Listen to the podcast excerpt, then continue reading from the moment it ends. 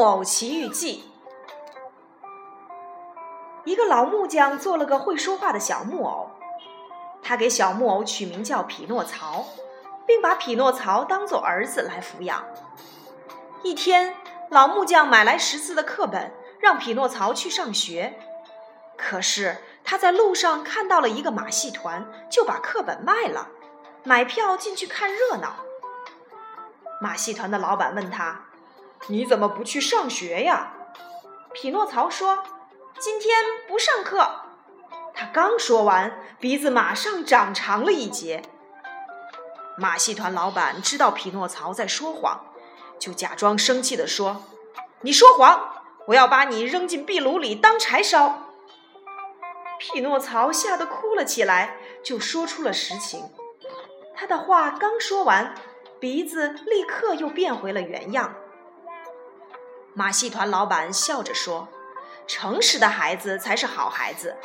来，我给你一些金币，去买课本吧。”匹诺曹拿着金币，高兴地离开了马戏团。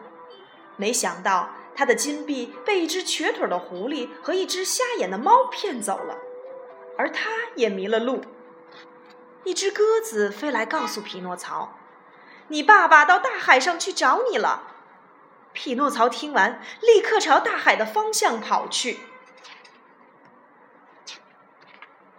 他在大海上找啊找啊，突然一条大鲸鱼出现了，一口就把匹诺曹吞到了肚子里。没想到老木匠竟然也在这里。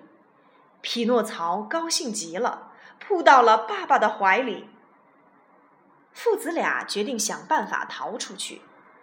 他们在鲸鱼的肚子里升起柴火，不一会儿，柴火就冒出了滚滚的浓烟。浓烟熏得鲸鱼的鼻子直痒痒。阿嚏！鲸鱼打了个大喷嚏，把老木匠和匹诺曹都喷了出去。从此，匹诺曹改掉了撒谎的坏毛病。